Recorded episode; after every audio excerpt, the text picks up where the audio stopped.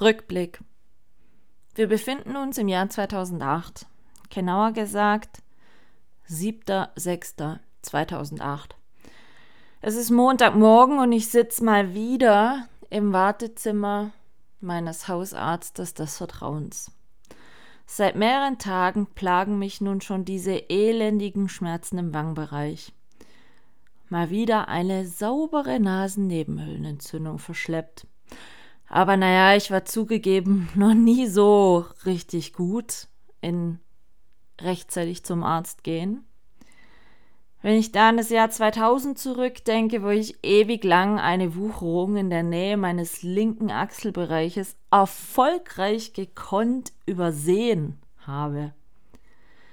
Letzten Endes war sie dann nicht mehr zu übersehen und dunkelblau und komisch, so dass ich dann doch mal meine Mutter gefragt habe, ob sie eine Idee hätte, was das denn vielleicht sein könnte. Die hat dann gar nicht lange herumgefackelt und äh, wenig später fand ich mich mit ihr im Krankenhaus in der Notaufnahme wieder. Ich persönlich hielt es damals ja für wirklich übertrieben, doch als sie nicht einmal zwei Stunden später auf dem OP-Tisch lag, musste ich dann doch etwas kleinlaut zugeben, dass es wohl doch nicht ganz normal war, was ich da hatte. Tja, das alles einen Tag vorm Geburtstag meiner Mom die eigentlich anstatt mit mir im Krankenhaus rumzusitzen, eher am Kuchenbacken und so weiter sein sollte. Nach der Operation wachte ich auf und unter meiner Achselhöhle klaffte mir ein Riesenloch entgegen. Ausgestopft mit richtigen Bindenrollen. Keine Ahnung, wie viel Meter, vielleicht auch Kilometer da drin steckten, um dieses Loch auszufüllen. Die Ärzte sagten damals, dass die Wunde von innen heraus heilen müsste. Da die Wunde starke sechs Zentimeter tief war, war das Ganze letztendlich ein Unterfangen über mehrere Monate hinweg. Tja, und jetzt sitze ich also an diesem Montagmorgen im Wartezimmer meines Hausarztes und muss die Gedanken an diese OP ziemlich schnell wieder verdrängen, weil es wirklich bis dato die schrecklichste OP samt Nachbehandlung in meinem ganzen Leben war. Äh, Frau Estler, Sie können im Behandlungszimmer 2, der Doktor kommt gleich. Gott sei Dank beendet die nette Sprechstundengehilfin meinen Gedankengang abrupt und ich kann diese Nachdenkzelle, auch gerne Wartezimmer genannt, verlassen und mit einem schnellen Wiedersehen mit meinem Arzt entgegenblickend hoffentlich die Praxis auch schnell wieder verlassen. Ich habe Wartezimmer ehrlich gesagt noch nie sonderlich gemocht. Man hat einfach zu viel Zeit, um die Gedanken etwas schweifen zu lassen. Und dann sowieso, weil ich gerade bei diesem Arzt dann zu diesem Zeitpunkt auch schon die ganzen derzeit dort ausliegenden Klatschblätter bereits ausgiebig studiert hatte, weil ich die Wochen davor bereits dreifach hier zu Gast war, obwohl ich eigentlich gar nicht wirklich Zeit dafür hatte. Denn eigentlich sollte ich gerade in Italien, genauer gesagt in der Nähe von Mailand, in meinem Büro sitzen. Meine Güte, liegt da noch viel Arbeit auf dem Schreibtisch. Ich habe mir am Wochenende extra schon einen neuen Zeitplan gemacht und mich mit meinen Kollegen abgesprochen, wie wir diese Woche unsere Sorgenkinder etwas sorgenfreier bekommen. Der Koffer steht auch schon abflugbereit bereits zu Hause gepackt und nach der kurzen Audienz jetzt beim Arzt und hoffentlich neuen und besseren Schmatztabletten geht die Reise auch schon wieder los. Durch die ganze Krankschreiberei vor zwei Wochen ist der derzeitige Zeitplan leider etwas unsanft nach hinten gerückt und ich mag sowas überhaupt nicht. Wenn alles dann noch mehr in Stress ausartet, wie es eigentlich sowieso schon ist. Na gut, ich bin ein Mensch, ich brauche Stress. Ja, irgendwie zumindest. Das war beim Studium schon so und seit ich das erfolgreich beendet habe, war mein Karriereplan gedanklich eigentlich auch schon vorgefertigt und ja, bisher auch soweit eigentlich ganz gut im Soll und ich bin eigentlich auch auf einem recht guten Weg. Vor vier Wochen habe ich dann noch zwischen einem Produktivstart in Italien geheiratet. Gut, die Hochzeitsvorbereitung war nicht immer so leicht, so großteils von Italien aus, aber letzten Endes lief eigentlich alles wunderbar glatt an dem Tag. Selbst Petrus hatte den Einsehen und den schönsten Sonnenschein geschickt. Also ein rundum eigentlich toller Tag. So volles Programm. Standesamt, dann kirchlich, im Anschluss große Party mit Familie und Freunden. Ein rundum gelungener Tag.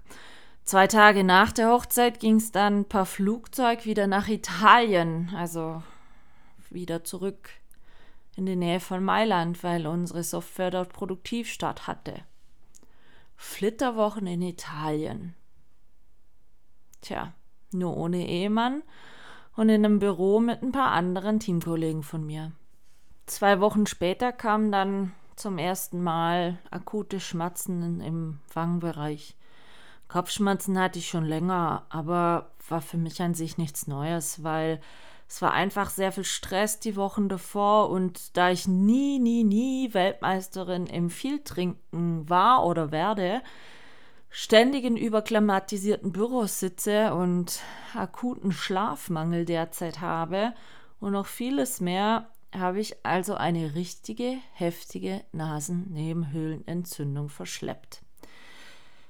Die ersten beiden Antibiotika, die ich verschrieben bekommen habe, bei denen es hieß, in vier Tagen und die Schmerzen sind bedeutend besser, scheinen wohl jegliche Art von Viren und Bakterien zu bekämpfen, aber nicht die, die ich gerade in mir habe. Letzten Freitag meinte mein Hausarzt dann, dass ich doch bitte vorsichtshalber mal zu einem HNO-Arzt gehen sollte, damit der Ultraschall von den Nebenhöhlen macht. Pflichtbewusst wie ich bin, bin ich dann auch sofort hin aber der HNO-Arzt schien mir allerdings ein bisschen ratlos. Der hat mir direkt angeraten, einen Neurologen aufzusuchen, da er keinerlei Entzündung oder ähnliches auf dem Ultraschall entdecken konnte. Er hat mir dann auch am gleichen Tag direkt einen Neurologentermin noch besorgt vor Ort. Und mein Plan war an jenem Freitag, dass ich heute, also Montag, wieder nach Italien fliege. Ich war also an dem Freitag noch beim Neurologen mit Bitte um dringliche Behandlung und ich konnte dann auch sehr freundlich direkt hin und wurde zur Untersuchung gebeten.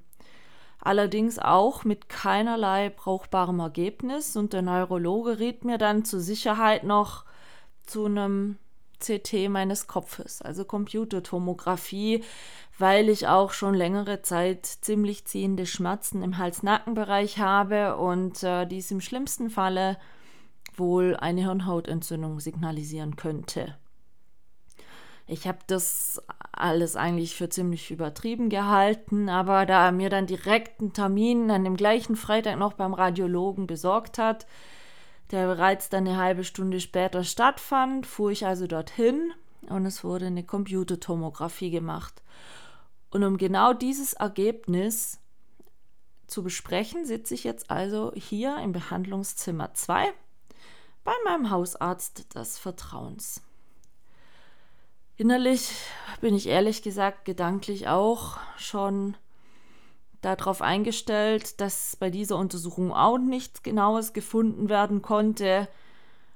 Und die Sicherheit habe ich eigentlich dadurch, dass ich vor ziemlich genau 13 Jahren gegen Hirnhautentzündung oder wie es im Medizinerdeutsch so schön heißt, Meningitis, äh, geimpft wurde. Bei uns in der Schule war damals eine regelrechte Epidemie ausgebrochen und jeglicher Schüler, bei dem eine Risikoperson in der Klasse war, wurde geimpft inklusive mir. Befund schreiben. 7.6.2008 In der linken mittleren Schädelgrube findet sich eine 10 auf 5 cm messende, raumfordernde Flüssigkeitsformation, bis nach frontal reichend mit Abdrängung bzw. Hypoplasie des linken Temporallappens und Pelotierung der Schädelkotte sowie Verschmälerung des linken Ventrikelsystems und geringgradiger Mittellinienverschiebung. Naja, wenn ich ehrlich bin, verstehe ich nicht viel Medizinerdeutsch. Wie mein Gefühl aber mir schon andeutete, bin ich wohl von der Hundertentzündung so weit weg, wie die Tatsache, dass es in den nächsten Sekunden mit Stein anfängt und gleichzeitig 30 Grad im Schatten sind. Das hat mir mein Doc eben auch schon bestätigt, immerhin was. Aber als am nächsten Schritt seine Stimme in der Lautstärke immer weiter senkt und er mir nur noch ein weißes Blatt Papier hinhält mit ziemlich viel Ärztedeutsch, wird mir dann doch etwas flau im Magen. Die Luft im Behandlungszimmer 2, aus dem ich eigentlich schon innerhalb von fünf Minuten wieder mit neuen Schmerzmedikamenten raus sein wollte, ist so dünn, dass ich schon wieder Kopfschmerzen bekomme. Alles, was ich noch höre, ist ein Es tut mir leid, Frau Östler. Damit habe ich nun wirklich nicht gerechnet und Sie müssen dringend eine Kornspintomographie machen lassen. Eigentlich will ich noch fragen, was genau denn los ist, aber meine Stimme in mir sagt, dass ich es jetzt besser lasse und erst einmal in meinem Geschäft anrufe und sage, dass sie den Flug für heute stornieren können. So wie ich jetzt die Situation gerade einschätze und wie es sich hier gerade herauskristallisiert, werde ich heute nicht mehr nach Italien zur Arbeit pilgern. Ich nehme mir eine Kopie des Befundes mit, ebenso eine Überweisung, eine weitere Krankmeldung für zwei Wochen und gehe erstmal hinaus. Ohne neue Schmerzmittel, ohne neues Antibiotika. Das würde nichts bringen. Ist alles, was ich diesbezüglich an Auskunft bekomme. Na prima, mein lieber Hugo. Fange ich draußen an, laut Hals zu fluchen. Wo um alles in der Welt steckst du mal wieder? Bist du noch am Wochenende? Bist du schon mit irgendeinem anderen Flugzeug in Richtung Italien aufgebrochen, weil du es mal wieder verpennt hast, dass ich erst heute Mittag fliege? Naja, ich halt gesagt fliegen wollte. Die nächste Mülltonne kommt mir gerade gelegen in den Weg und ich trete dagegen so fest ich nur kann. Dass mir danach mein rechter Fuß schmerzt ohne Ende, ja, ist, denke ich, überflüssig zu erwähnen. Natürlich bekomme ich, wie immer, von meinem werten Hugo, so wie ich meinen Schutzengel getauft habe, keine Antwort. War ja auch schon zu schön gewesen, beziehungsweise hätte schon an ein Wunder gegrenzt. Ich habe ihn noch nie gesehen, geschweige denn noch nie ein ernstes Wort mit ihm sprechen können. Aber ich glaube, das muss bei Schutzengeln auch so sein. Wobei ich eine klare Befürworterin von Handy- oder E-Mail-Adresse für einen Schutzengel wäre, denn dann könnte ich ab und an mal nachfragen, ob mein lieber Hugo überhaupt auch nur annähernd eine Ahnung hat, wo er eigentlich gerade zu arbeiten hat. Mein Leben ist gerade mal 26 Jahre jung und ich habe keine Ahnung, wann ich zuletzt eine Grippe oder Erkältung hatte. Okay, zugegeben, wenigstens bei den zwei Sachen war der Hugo bisher super zuverlässig. Allerdings hat er bei einigen Krankheiten die ich bis dato noch nie gehört hatte, aber gehabt hatte, ordentlich geschlafen. Ja, wahrscheinlich war Hugo gar nicht für mich bestimmt, aber da ich mich nicht an den ursprünglichen errechneten Geburtstermin gehalten hatte, ein bisschen zu früh auf die Welt kam, musste halt gerade der nächste verfügbare Schutzengel herhalten. Und so wie es aussieht, war zu dem Zeitpunkt gerade Schutzengelmangel und Hugo war wohl nur nicht so ganz mit seiner Ausbildung fertig. Ja, denn direkt bei meiner Geburt hatte ich schon einen Schlüsselbeinbruch und es scheint so, als hätte er damals sogar schon seinen Arbeitsantritt verpasst. Wisst ihr, was ich mich manchmal frage? Haben Schutzengel eigentlich Urlaub? 30. September 2008. Ich befinde mich im Krankenhaus. Zig Millionen Gedanken schießen mir durch den Kopf und gleichzeitig ist mein Kopf auch einfach nur leer. Ich hatte ja in den letzten Jahren schon einige größere andere Operationen und hatte auch schon zweimal beim lieben Herrgott oben angeklopft. Aber was mir heute gesagt wurde, wurde mir noch nie so offen und ehrlich und direkt ins Gesicht gesagt. Der Arzt sagte vorhin zu mir, Frau Estler, Ihre Überlebenschancen bei dieser OP sind 50-50.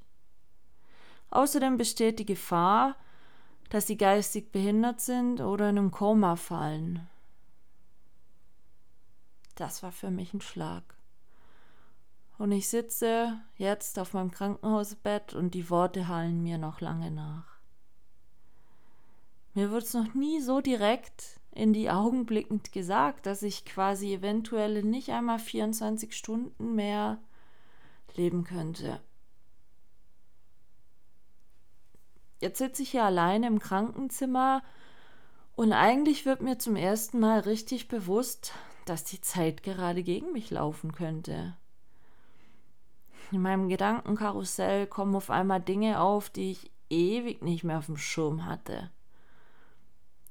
Und so blöd's klingt, ich frag mich gerade, wem ich denn am besten schon mal im Vorfeld vorsichtshalber Goodbye sagen sollte da ich von diesen Personen nicht ohne Abschied gehen würde wollen. Ich stelle mir gerade sogar die abstruse Frage, wer wohl alles zu meiner Beerdigung kommen würde. Verrückt. Am nächsten Morgen. Natürlich war an Schlaf nicht zu denken, die ganze Nacht nicht. Zig Gedanken, schweißgebadet aufgewacht, ein ewiges Hin und Her. Komischerweise sind jetzt, so unmittelbar vor der OP, all diese Gedanken irgendwie verflogen. Ich lieg mit meinem sexy Flügelhemd im Bett und werde in Richtung OP-Trakt geschoben und was für eine Ironie. Ich habe gerade unwillkürlich das Bedürfnis, gedanklich das Lied I Did It My Way zu singen so still im Leisen vor mich hin. Skurril. Aber irgendwie kann ich mir das echt nicht verkneifen. Ein Pfleger sagte schon zu mir, Sie lächeln auf dem Weg in den OP? Ich habe ihm dann nicht den Grund gesagt, weil ich glaube, er wird mich für bescheuert halten. Gut, ich bin kopfkrank, aber lassen wir es. Aufgebot im OP-Saal ist riesig. Und weil man für Operationen am offenen Schädel besondere und wirklich tiefe Narkosen bekommt, stehen auch schon zig Apparate um mich herum. Überwachungsmonitore und zig Leute. Eine Ärztin hat vorhin noch so zu einem Kollegen leise gesagt, aber ich habe es mitgekriegt. Ach, so jung ist die erst noch. Ich glaube, die haben hier mit wem ganz anders gerechnet als mit mir. Aber ja, was will ich machen? Ich habe es mir nicht ausgesucht. Komischerweise bin ich aktuell die Ruhe selbst. Nee, keine Schockstarre oder sowas, sondern ich fühle mich gerade im Moment so klar im Kopf wie schon lang nicht mehr. Denn sind wir mal ehrlich, sollten das jetzt meine letzten Minuten sein, die ich aktiv erlebe, könnte ich eigentlich keinen schöneren Tod sterben. Ich meine, wer wünscht sich's nicht, irgendwann einzuschlafen und einfach nicht mehr aufzuwachen? Einen friedlicheren Tod gibt's ja eigentlich gar nicht. Und so blöd klingt, aber ich habe gerade, wenn dann, gute Chancen drauf. Also, eigentlich keinen Grund zum Beschweren oder Angst zu haben, weil pff, es gibt doch keinen ersichtlichen Grund. Und in meiner Hand liegt sowieso nicht. Sechs Stunden später. Das erste, woran ich mich erinnern kann, als ich die Augen aufmache, ist ein Vogel zwitschern. Ganz unterbewusst höre ich einen Vogel laut Hals irgendeine Arie zwitschern. Als ich die Augen aufmache, liege ich mit zig Überwachungsgeräten und so weiter in einem frischen Bett. In einem Zimmer so groß wie mein Stationszimmer davor, aber mit dem Unterschied, dass ich jetzt alleine drin liege und es bis auf Vogelzwitschern und diese Gerätegeräusche, an denen ich angeschlossen bin, unsagbar still ist. Ein Pfleger kommt ins Zimmer und sagt zu mir, schön, dass ich Sie wiedersehe. Ich kann mich ehrlich gesagt nicht erinnern, ihn schon mal gesehen zu haben, aber der Satz ist irgendwie schön. Weil für mich bedeutet dieser Satz, dass ich ihn hören kann, dass ich ihn wahrnehmen kann. Sehen kann ich ihn im Moment noch nicht. Mein Kopf ist leicht fixiert und ich sehe nur, dass mir vorne aus der Stirnseite vier Schläuche rauskommen und der Pfleger sagt auch schon, bewegen Sie bitte nicht Ihren Kopf, den müssen Sie noch mindestens drei bis vier Stunden in dieser Stellung ruhig halten. Ja gut, ich mach's. Für mich gibt's gerade eh nichts groß zu sehen, beziehungsweise das, was ich sehen möchte, das kann ich eigentlich über einen Spiegel sehen, der an der Decke aufgehängt ist. Und dieser Spiegel zeigt mir meine Sicht aus dem Fenster, ohne dass ich den Kopf drehen muss. Ich kann so die Bäume sehen. Und da das Fenster gekippt ist, kann ich sogar das Rauschen der Blätter hören und eben jenes besagte Zwitschern vom Vogel. Ganz ehrlich habe ich keine Ahnung, wann ich zuletzt solch einen Moment voller innerer Ruhe hatte. Aufgrund meiner sehr stressbeladenen Arbeit davor, die ich vor der Diagnose hatte, ist dieser Moment irgendwie sehr fremd für mich, aber zum anderen macht er mich jetzt im Moment gerade sehr dankbar und sehr glücklich, weil es heißt für mich, dass ich nicht gestorben bin, dass ich nicht im Koma liege und dass ich nicht geistig behindert bin, denn ich kann noch bewusst Dinge wahrnehmen. Ich war auch schon vor der Kopf-OP in anderen Krankenhäusern auf Intensiv- und Wachstationen, aber so wie hier hatte ich das wirklich noch nie auch nur annähernd erlebt und es ist im Moment gerade ein wirkliches Geschenk. 13. Februar 2010. Noch zwei Abschlussgespräche und dann kann ich aus der Reha nach Hause. Sechs Wochen war ich jetzt in der Reha. Die Reha wurde mir nahegelegt und musste ich machen, weil über ein Jahr nach der OP leider keinerlei Besserung eingetreten ist und die Ärzte im operierenden Krankenhaus mir auch schon eröffnet haben, dass die Operation leider nicht das brachte, was man sich erhofft hatte, weil man in der Operation feststellen musste, dass mir zum Beispiel mein frontallinker Hirnlappen komplett fehlt, der eigentlich sich hätte ein bisschen ausdehnen sollen. Mein raumforderndes etwas im Kopf konnte nicht medizinisch entfernt werden. Das Risiko eines Hirnunterdrucks war zu groß. Das heißt also für mich konkret, die Arachnoidalzyste ist nach wie vor vorhanden. Ich habe sie inzwischen liebevoll mein Untermieter getauft. Ich meine, Arachnoidalzyste, was für ein Ausdruck. Das kann sich doch kein Mensch merken. Deshalb ist es mein Kopfuntermieter. Tja, und jetzt sitze ich hier in der Reha und warte noch auf die Abschlussgespräche. In der Reha wurden viele, viele Untersuchungen gemacht viele Tests, weil es auch darum geht, herauszufinden, kann ich in meinen alten Job zurück? In welcher Art und Weise? Und wie sieht mein weiteres Leben aus mit Untermieter? Das erste Gespräch mit dem Psychologen ist für mich irgendwo beängstigend, aber bestätigt mich auch in Dingen, die ich irgendwie die Wochen schon im Bauchgefühl gemerkt habe. Er sitzt mir gegenüber, schaut mich an und sagt Frau Estler, Sie wirken immer noch müde. Ich glaube, bei Ihnen ist nicht die körperliche Müdigkeit, sondern mentale Müdigkeit. Sie wissen bereits, dass Ihr Untermieter, wie, ihn, wie Sie ihn nennen, Ihnen immer erhalten bleiben wird. Sie müssen lernen, mit diesem Untermieter zu leben. Und wenn ich Ihnen einen Rat geben darf oder meine Meinung äußern darf, ich denke nicht, dass Ihr bisher altes Leben sich dafür eignet, genauso mit Untermieter gelebt zu werden. Er sagt mir eigentlich direkt das frei raus ins Gesicht, was ich schon für mich gedacht habe. Ich hatte die Tage zuvor im Spaziergang für mich schon die Entscheidung getroffen, dass es wohl eine Änderung in meinem Leben braucht und einen Neuanfang braucht.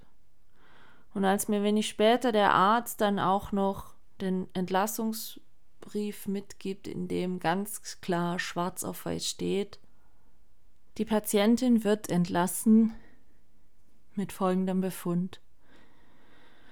Krankheitsbegleitendes Fatigue-Syndrom und bescheinigte Leistungsfähigkeit von 90 Minuten pro Tag. Ja, da steht's.